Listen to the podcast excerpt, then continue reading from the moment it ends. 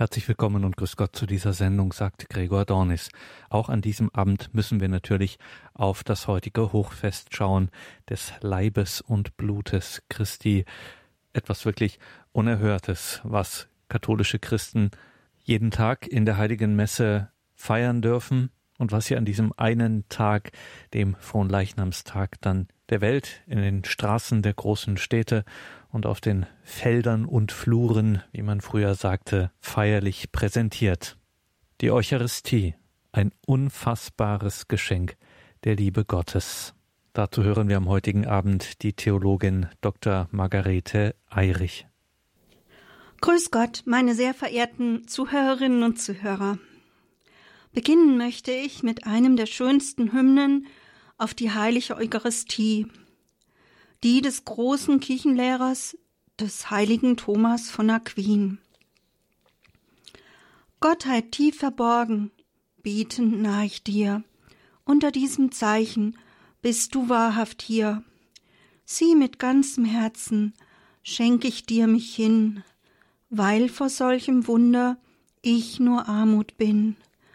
Augen, Mund und Hände täuschen sich in dir, doch des Wortes Botschaft offenbart dich mir. Was Gott Sohn gesprochen, nehm ich glaubend an. Er ist selbst die Wahrheit, die nicht trügen kann. Einst am Kreuz verhüllte sich der Gottheit Glanz, hier ist auch verborgen deine Menschheit ganz.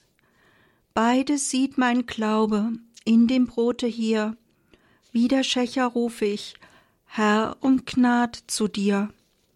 Kann ich nicht wie Thomas, schauen die Wunden rot, bet ich dennoch gläubig, du mein Herr und Gott. Tief und tiefer werde dieser Glaube mein, fester lass die Hoffnung, treu die Liebe sein.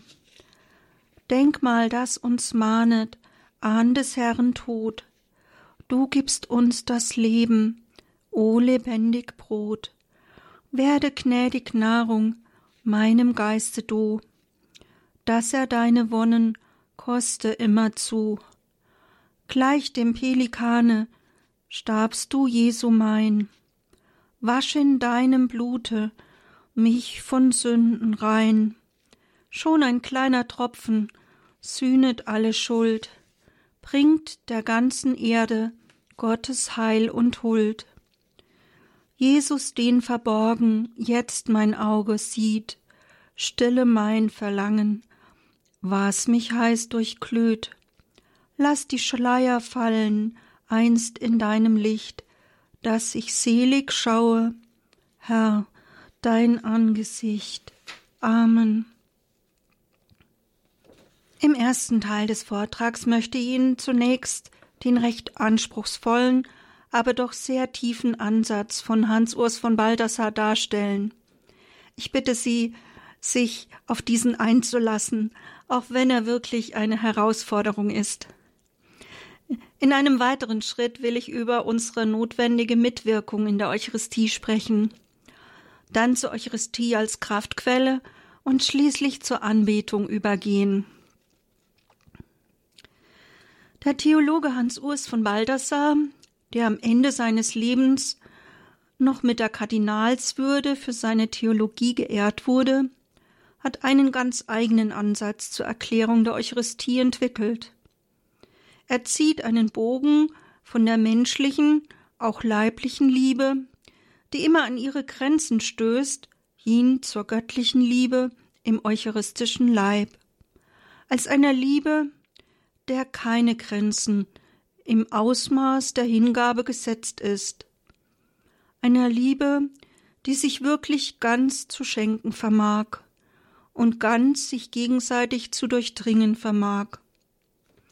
So möchte ich Ihnen nun seinen Ansatz vorstellen. Was würden Sie tun, wenn Sie einen Menschen so sehr liebten, dass sie ihm alles geben möchten, was in ihrer Macht liegt. Mit dieser Frage beginnt Hans Urs von Baldassar seine Betrachtung zur Eucharistie als Gabe der Liebe. Und er fährt fort mit dem Eingeständnis, setzen wir voraus, dass ihre Liebe lauter und von allen egoistischen Hintergedanken frei ist, deren es ja oft genug viele und unbewusste gibt. Nein, sie haben wirklich nichts anderes als den geliebten Menschen im Sinn. Mit liebevollen Gedanken werden sie sich nicht begnügen. Davon hat der andere nicht viel. Sie wollen schenken. Worte sind zu wenig. Blumen und andere Dinge, die ihm Freude machen können, sind allenfalls Zeichen ihrer Liebe. Aber nicht dieses selbst. Es gibt die Umarmung, den Kuss, aber so tiefe Freude sie beiderseits auslesen können, auch sie bleiben in der Ordnung der Zeichen. Baldassar zählt im Folgenden viele weitere Formen menschlicher Zeichen der Liebe auf, bis hin zur leiblichen Vereinigung, aber kommt schließlich zu der ernüchternden Feststellung, dass diese Formen alle beschränkt sind und stets an ihre Grenzen stoßen. Menschliche Körper vermögen sich nicht wirklich ganz zu durchdringen. Der Mensch muss letztlich eingestehen, dass menschlicher Liebe unüberschreitbare Grenzen gesetzt sind. Ad personalitatem requiritur ultima solitudo. Zum Personsein gehört ein letztes, unaufhebbares Einsamsein. So führt Baldassar mit Verweis auf Duns Scotus an. Mein Ich-Sein kann ich dem Du nicht schenken, und das Du mir nicht sein Ich sein. Daraus folgert er, dass menschliche Liebe stets hinter ihrem Wesen zurückbleibt. Körper können einander nicht durchdringen, aber Geist kann sich weitestgehend austauschen. In der Heiligen Schrift lesen wir wiederholt Gott ist Liebe. Gottes ganzes Wesen zeichnet es aus, Liebe zu sein. Gott ist ganz Liebe. Gott ist Liebe. Was bei uns Menschen nicht gelingt, was immer wieder versagt, die unbegrenzte, vorbehaltlose Hingabe des ganzen Seins, die Ganzhingabe des einen an den anderen, das gelingt im Liebesfluss der heiligen Dreifaltigkeit. Gott Vater verschenkt sich an Gott Sohn, so dass nichts von dem, was der Gott Vater hat, dem Sohn vorenthalten wird. Und Gott Sohn schenkt sein ganzes Selbst, alles, was er ist, an den Vater zurück, in einem unaufhörlichen Liebesfluss, dem Heiligen Geist. Dieses Ineinander ist eine solche Einheit, dass es eine einzige Natur oder Substanz ist, so die Synode, die elfte Synode von Toledo. In ihnen ist alles eins, weil sich in ihnen keine Gegensätzlichkeit der Beziehung entgegenstellt. So das Konzil von Florenz. Sie sind ein Gott mit einem Wesen. Wegen dieser Einheit ist der Vater ganz im Sohn, ganz im Heiligen Geist, der Sohn ist ganz im Vater, ganz im Heiligen Geist. Der Heilige Geist ist ganz im Vater, ganz im Sohn. Gott selbst ist ein ewiger Liebesaustausch und hat uns dazu bestimmt, daran teilzuhaben.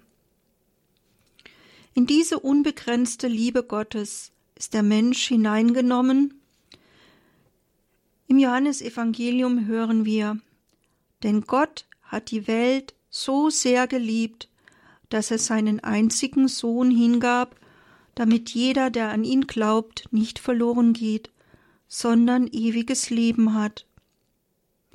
Der Sohn aber gibt sich selbst freiwillig hin.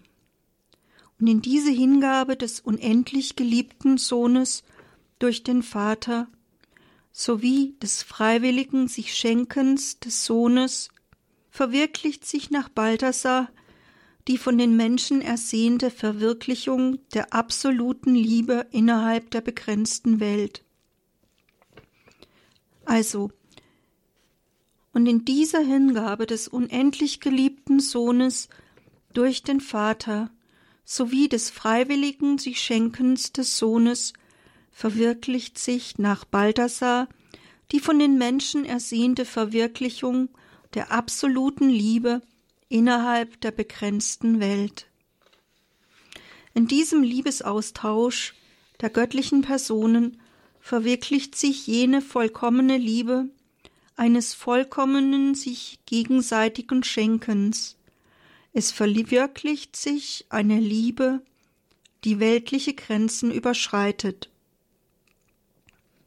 Ebenfalls eine sich vollziehende, die Welt übersteigende absolute Liebe ereignet sich nicht nur innerhalb der heiligen Dreifaltigkeit, sondern auch in jeder Vergegenwärtigung des größten Liebesbeweises Christi am Kreuz, der Eucharistiefeier.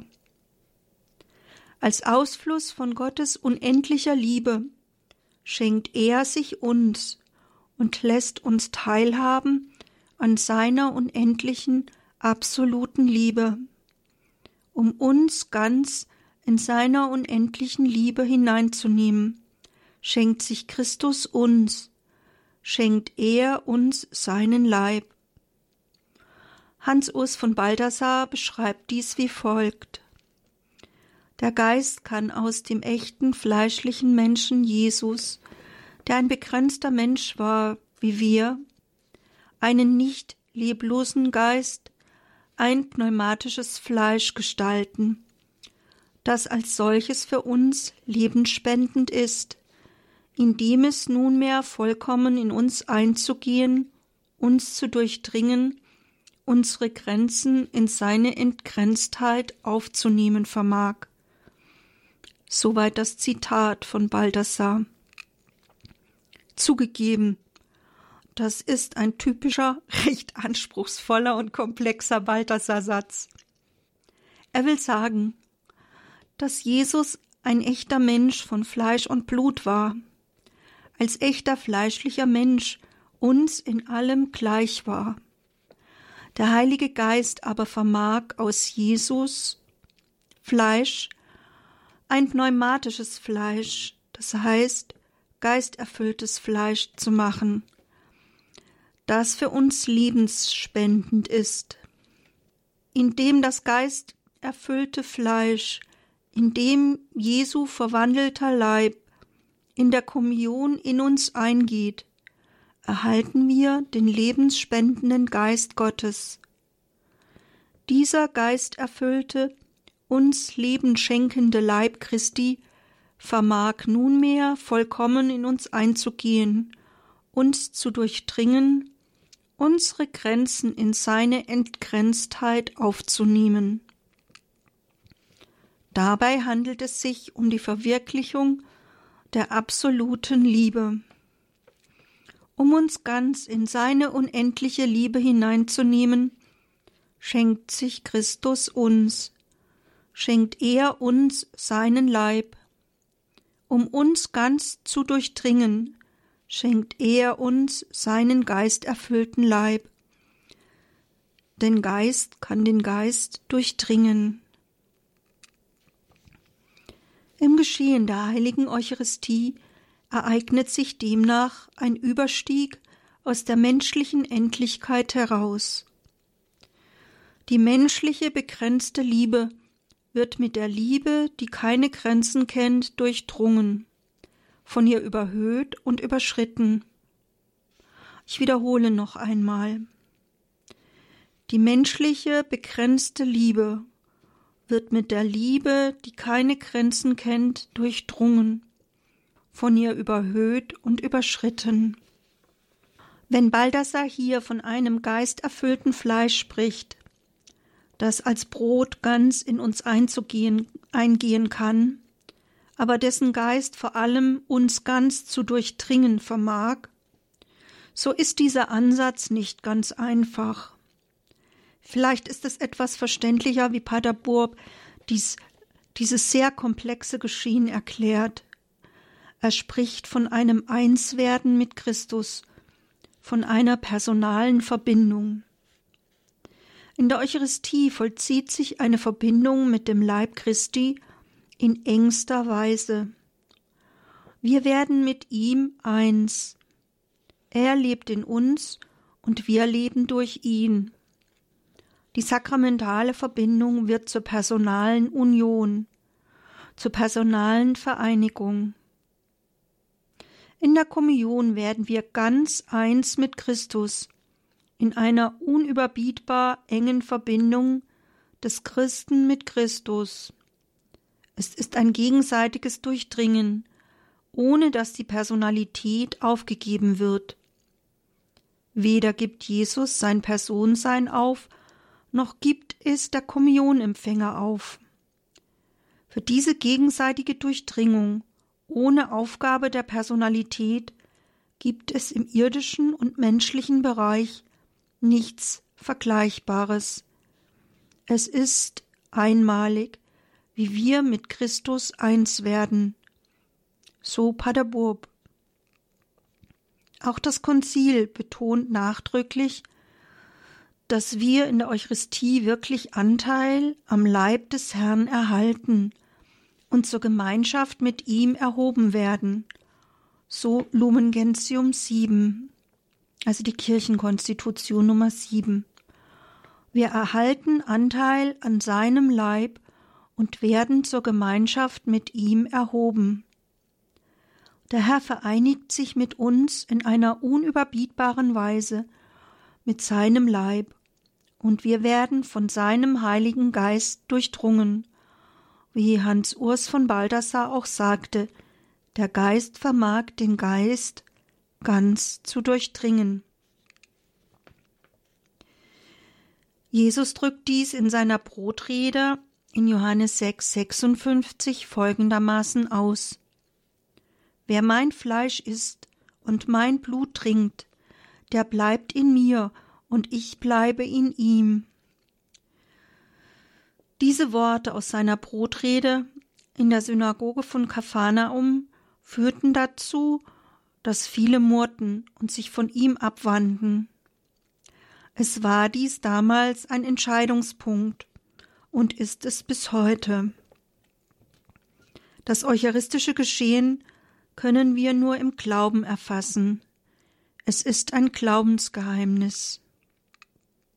Wir können es nicht mit der Vernunft erfassen, sondern nur über den Glauben. Daher spricht der Priester nach der Wandlung auch Mysterium Fidei, Geheimnis des Glaubens, und alle antworten mit der Zusage Deinen Tod, o Herr, verkünden wir, und deine Auferstehung preisen wir, bis du kommst in Herrlichkeit. Es ist ein Geheimnis des Glaubens, das es immer tiefer zu erfassen gilt. Es ist dies ein Weg des Glaubens und Wachsens, das ein Beziehungsgeschehen eröffnet. Wenn ich mich ihm öffne, an Jesus glaube, kann der Heilige Geist fließen, dann kann Leben fließen. Je mehr ich mich Gott und seinem Heilshandeln öffne, desto mehr kann er in mir handeln. Wenn ich mich diesem Beziehungsgeschehen öffne, kann der Heilige Geist fließen, dann kann Leben fließen, dann kann Glauben und Verstehen wachsen. Bitten wir immer wieder den Heiligen Geist, dass er uns immer tiefer in dieses Geheimnis einführt. Und betrachten wir dieses Geschehen in einer Zeit mit Musik.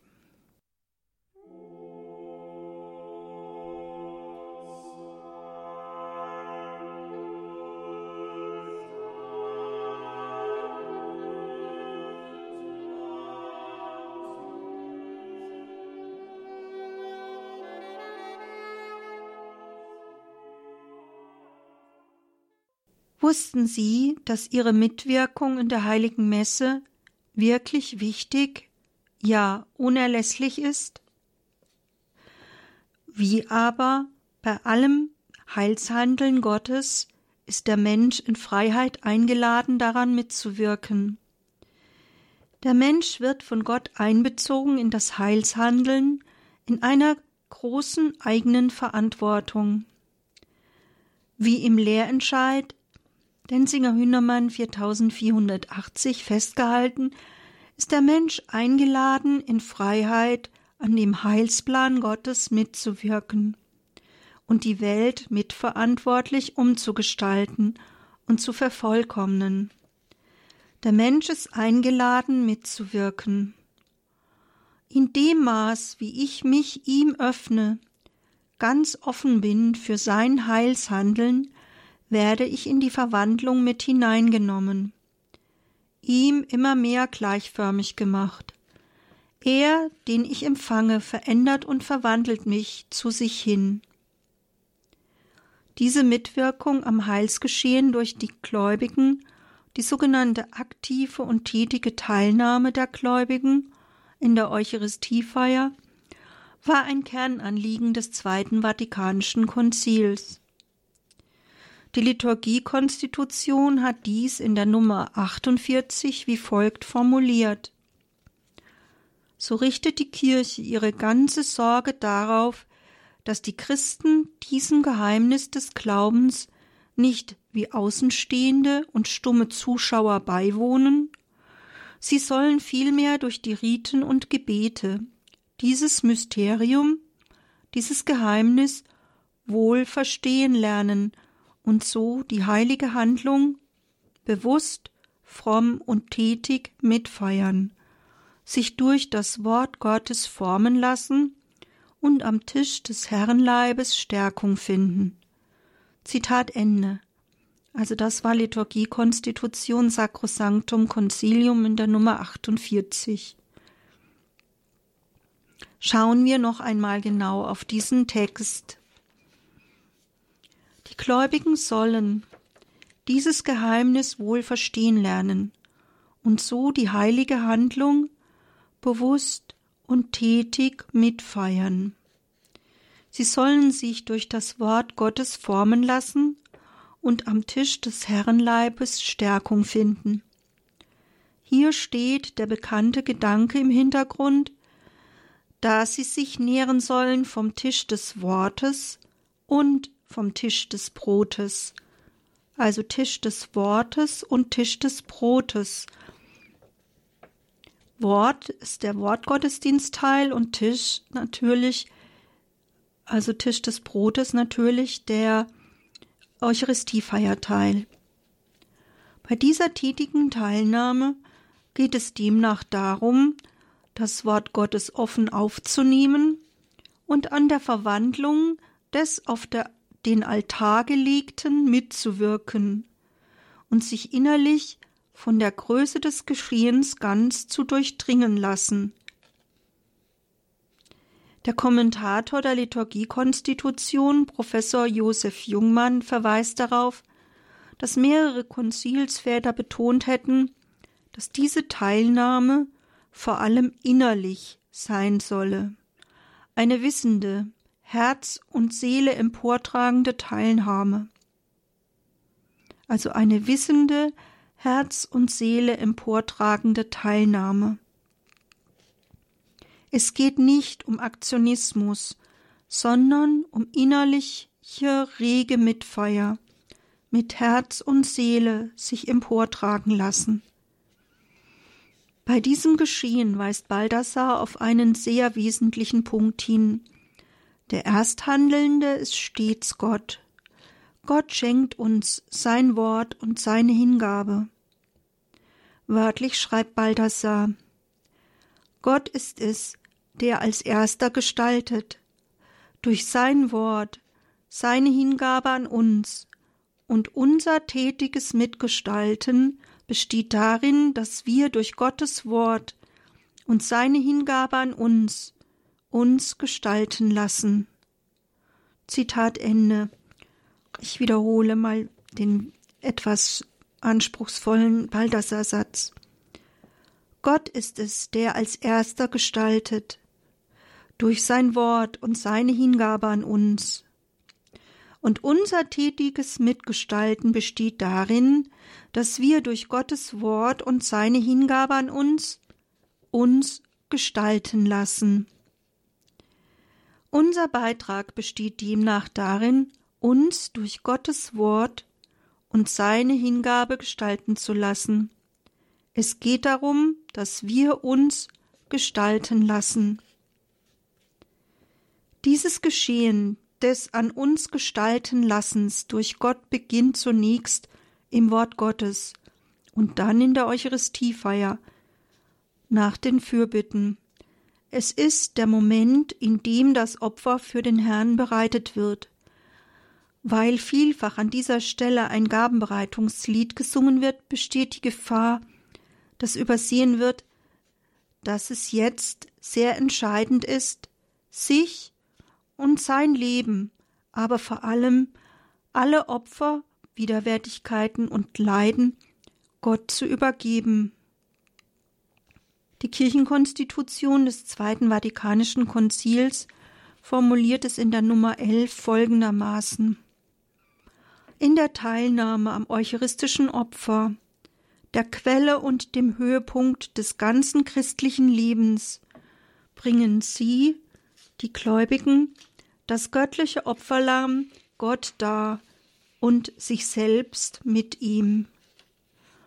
Ja, die Gläubigen sollen das göttliche Opferlamm Gott darbringen und sich selbst mit ihm. So Lumen Gentium in der Nummer 11. Ähnlich drückt es die Liturgiekonstitution des Zweiten Vatikanischen Konzils aus. Die Gläubigen sollen Gott Dank sagen und die unbefleckte Opfergabe darbringen, nicht nur durch die Hände des Priesters, sondern auch gemeinsam mit ihm und dadurch sich selber darbringen lernen. So sollen sie durch Christus den Mittler von Tag zu Tag zu immer vollerer Einheit mit Gott und untereinander gelangen, damit schließlich Gott alles in allem sei. Soweit Sacrosanctum Concilium in der Nummer 48, also die Liturgie-Konstitution in der Nummer 48. Ja, die Gläubigen sollen gemeinsam mit dem Priester sich selber darbringen. Die Gläubigen sollen sind eingeladen bei der Gabenbereitung, sich selbst und ihre Opfer, ihre kleinen und größeren Lasten Gott auf den Altar zu legen. Indem sie sich darbringen, gelangen sie durch Christus den Mittler zur immer volleren Einheit mit Gott und untereinander, um dann schließlich das himmlische Ziel zu erreichen, damit schließlich Gott alles in allem sei. Kardinal Ratzinger hat dies so formuliert Die Verwandlung der Gaben muss zu einem Umschmelzungsprozess für uns selber werden. In den Konzilstexten wird dabei wiederholt auf die Opfertheologie von Papst Pius XII. in seiner Enzyklika Mediator Dei verwiesen. Demnach wird in der Eucharistie Jesu Selbsthingabe am Kreuz als Gedächtnis unserer Erlösung gefeiert. Diese Hingabe wird neu gegenwärtig und sie wird real gegenwärtig. Hier wird stets der heilige Augustinus mit den Worten zitiert Wir waren dort. Wir werden mit auf Golgotha mitgenommen in der Eucharistiefeier. Die Vergegenwärtigung des Kreuzesopfers in der Eucharistiefeier ist so real, als wären wir dort auf Golgotha. In der Liturgiekonstitution des Zweiten Vatikanischen Konzils heißt es dazu Unser Erlöser hat das eucharistische Opfer seines Leibes und Blutes eingesetzt, um dadurch das Opfer des Kreuzes durch die Zeiten hindurch bis zu seiner Wiederkunft fortdauern zu lassen.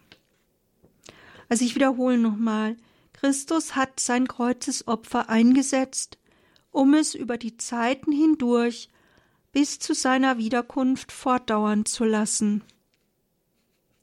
So dürfen wir mit dem heiligen Paulus sicher sein, so oft wir von diesem Brot esst und aus dem Kelch trinkt, verkündet ihr den Tod des Herrn, bis er wiederkommt.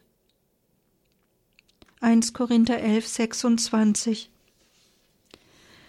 Die Kirche bringt den Herrn und sich selbst dem Vater als Gabe dar. Man spricht daher bei der Gabenbereitung auch von Opferung.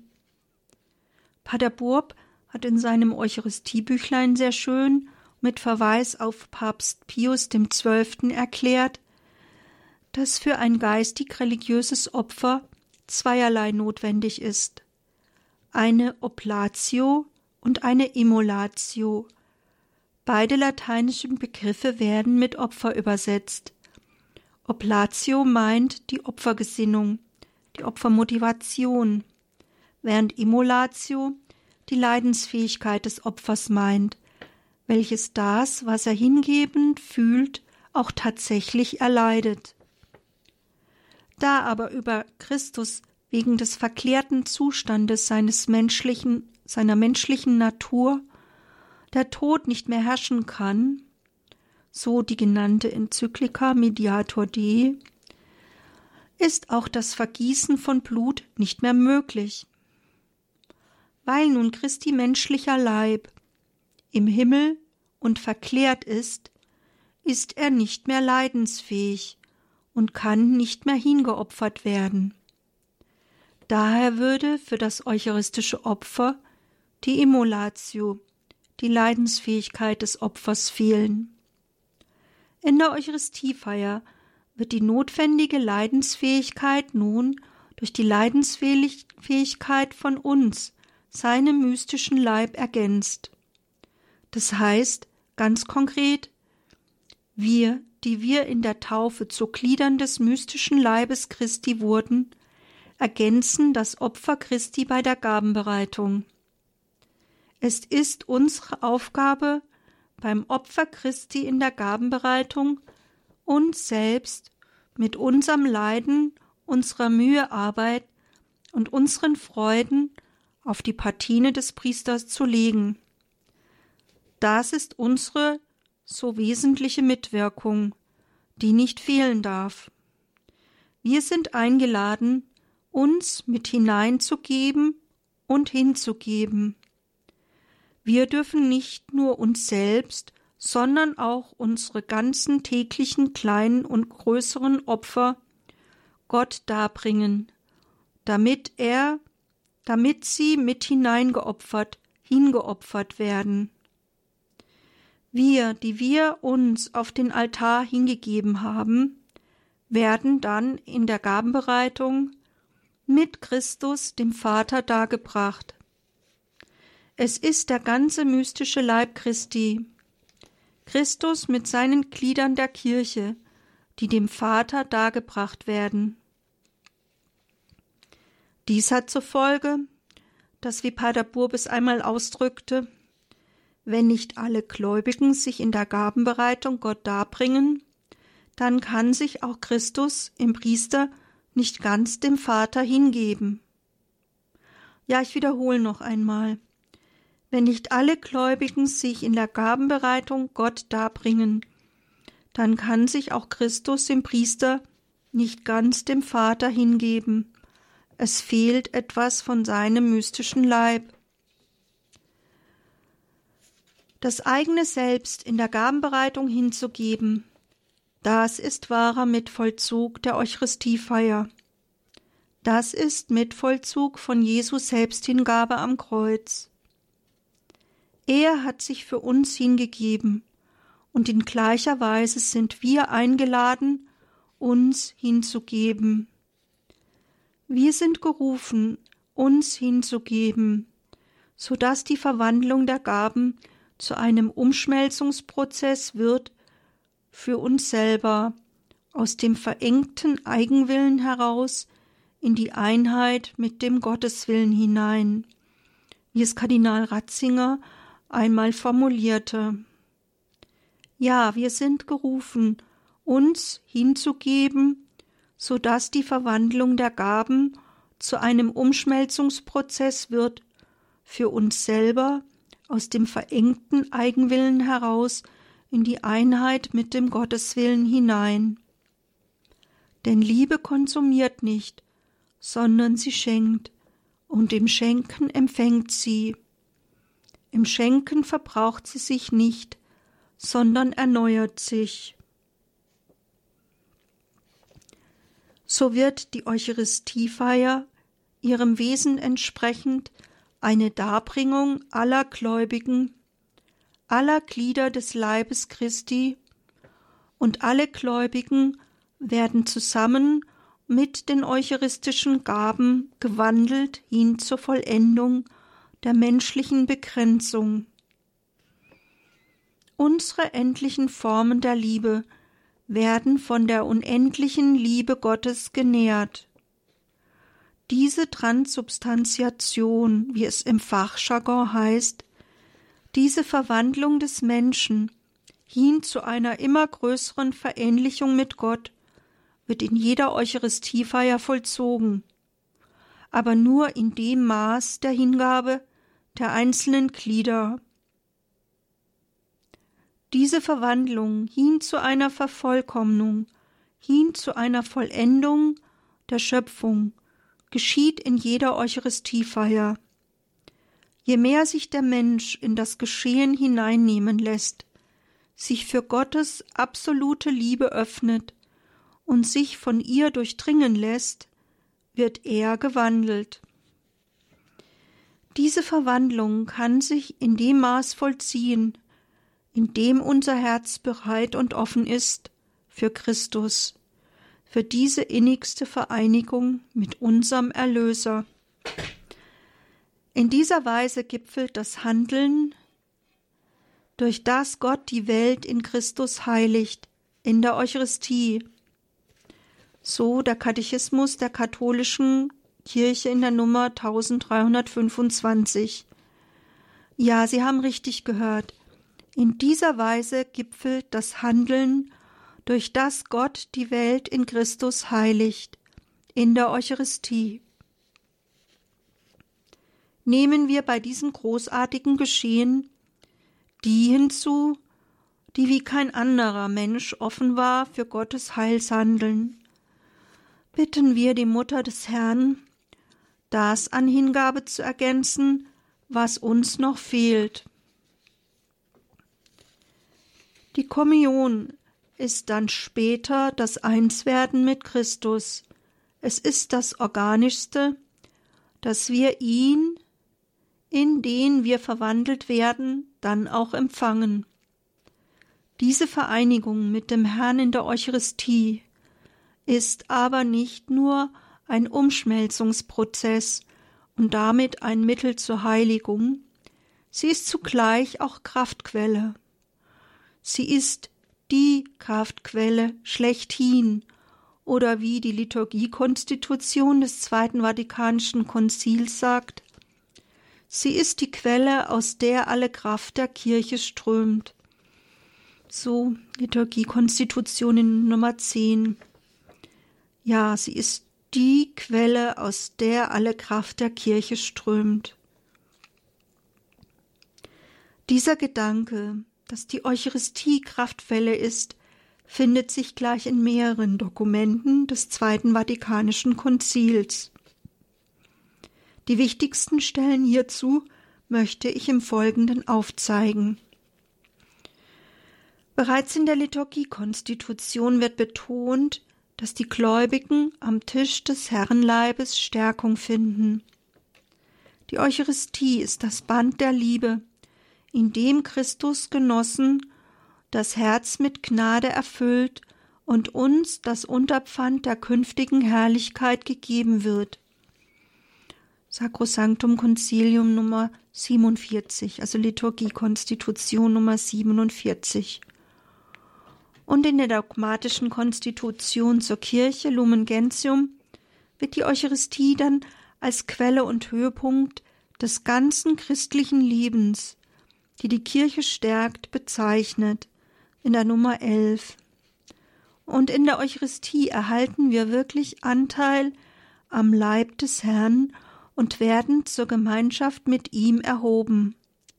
Denn ein Brot, ein Leib sind wir, denn nichts anderes wirkt die Teilhabe an Leib und Blut Christi, als dass wir in das übergehen, was wir empfangen.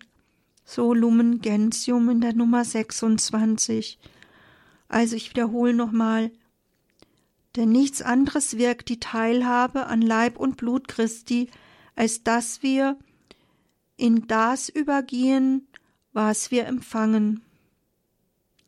Demnach werden wir nicht nur in der Eucharistie ein Leib mit Christus, in jenem Leibe strömt Christi Lieben auf die Gläubigen über, die durch die Sakramente auf geheimnisvolle und doch wirkliche Weise mit Christus, der gelitten hat und verherrlicht ist, vereint werden. Beim Brechen des eucharistischen Brotes erhalten wir wirklich Anteil am Leib des Herrn und werden zur Gemeinschaft mit ihm und untereinander erhoben. So Lumen Gentium 7. Denn alle Glieder des Leibes Christi müssen ihm gleichgestaltet werden, bis Christus Gestalt gewinnt in ihnen. Ebenfalls Kirchenkonstitution Nummer 7. Die Kirchenkonstitution formuliert dies hier wirklich sehr schön. Ich wiederhole es daher nochmal. Im Leib Christi strömt sein Leben auf uns über, und wir werden mit Christus vereint. Beim Brechen des eucharistischen Brotes erhalten wir wirklich Anteil am Leib des Herrn und werden zur Gemeinschaft mit ihm und untereinander erhoben. Durch die Sakramente, vor allem durch die Eucharistie, erhalten die Gläubigen jene Liebe zu Gott und den Menschen, die ihr Leben auszeichnen soll. So die Nummer 33. Durch die Eucharistie lebt und wächst die Kirche immerfort. Das war jetzt die Nummer 26. Und schließlich findet sich auch in, der Laien, in dem Laienapostolatsdekret die Aussage, dass die Eucharistie die Kraft gibt, die wir für unser Apostolat brauchen. Sie ist Fundament und Stärkung für das Apostolat. Das war die Nummer drei vom Laienapostolatsdekret. Betrachten wir dieses Geschehen in einer Zeit mit Musik.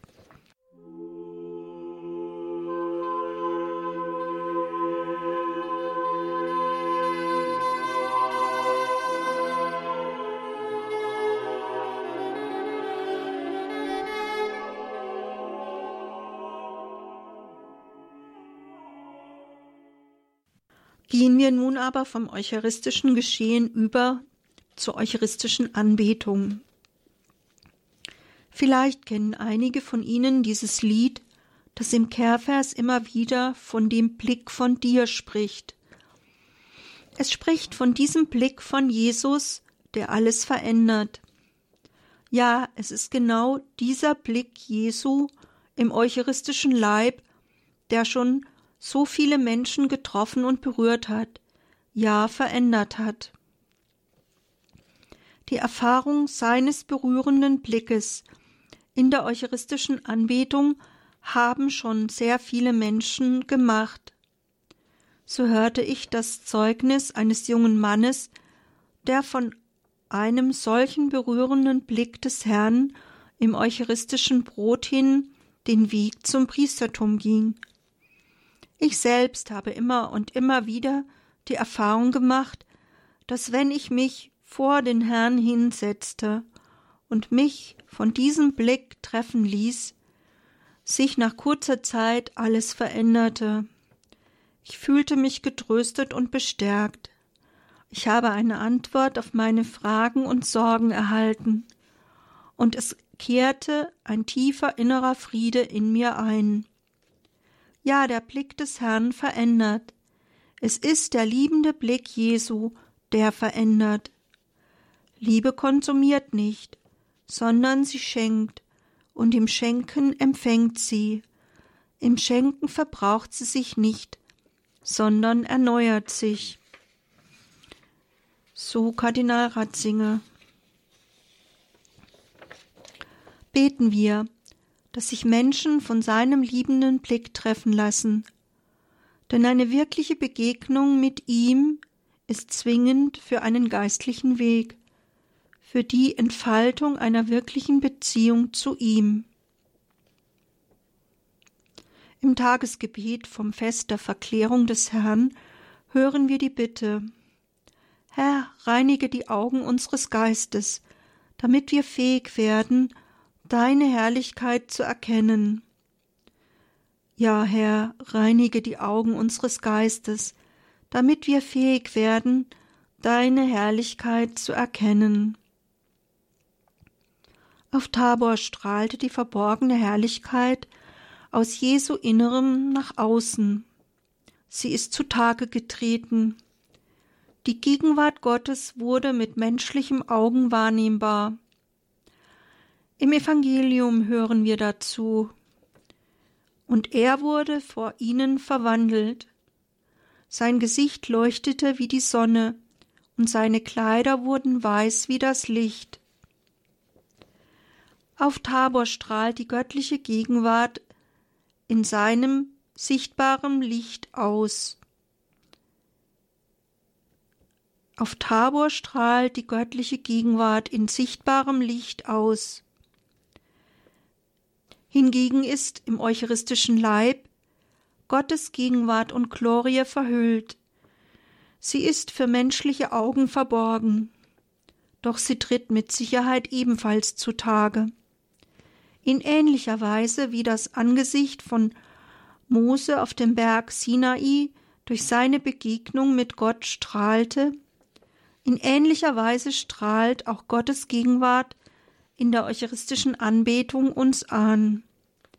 Wie aber Moses Gesicht durch die Begegnung mit dem Herrn auf dem Berg strahlte, so wird auch unser Angesicht leuchten, wohl nicht für alle sichtbar, sondern verhüllt, wie auch die Glorie Christi im eucharistischen Leib verhüllt ist.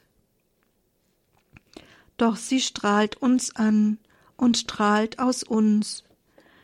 Wenn uns aber geschenkt ist, etwas von Gottes Gegenwart, seiner Glorie erfassen zu dürfen, dann verbleibt uns nur die Ehrfurcht. In der Heiligen Schrift lesen wir immer wieder, wie die Menschen reagieren, nachdem sie die Gegenwart Gottes in Jesus erfassen. In großer Ehrfurcht fallen sie auf ihr Angesicht, so die Hirten auf den Feldern von Bethlehem bis hin zu den Jüngern auf Tabor. Es ist dies ein Erschaudern vor der Herrlichkeit und Heiligkeit Gottes. Vom großen Kirchenlehrer und Verfasser wunderbarer Eucharistiehymnen, dem heiligen Thomas von Aquin, wird berichtet, dass er bei der Feier der Eucharistie ein Erlebnis hatte, das ihn aufs Innerste erschütterte.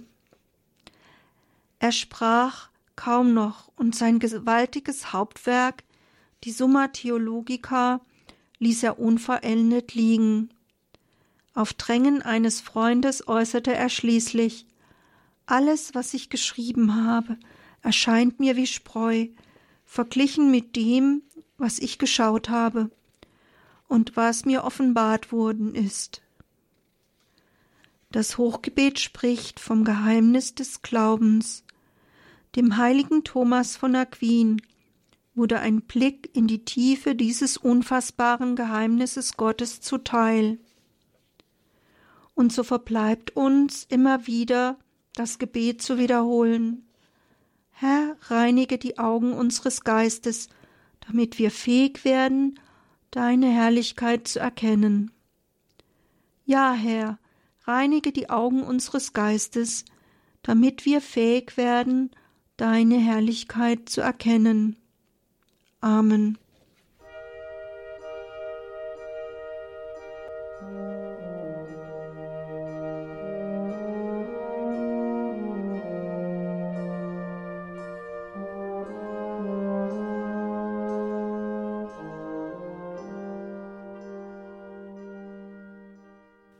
In der heutigen Credo-Sendung bei Radio Horeb und Radio Maria hörten Sie Dr. Margarete Eirich.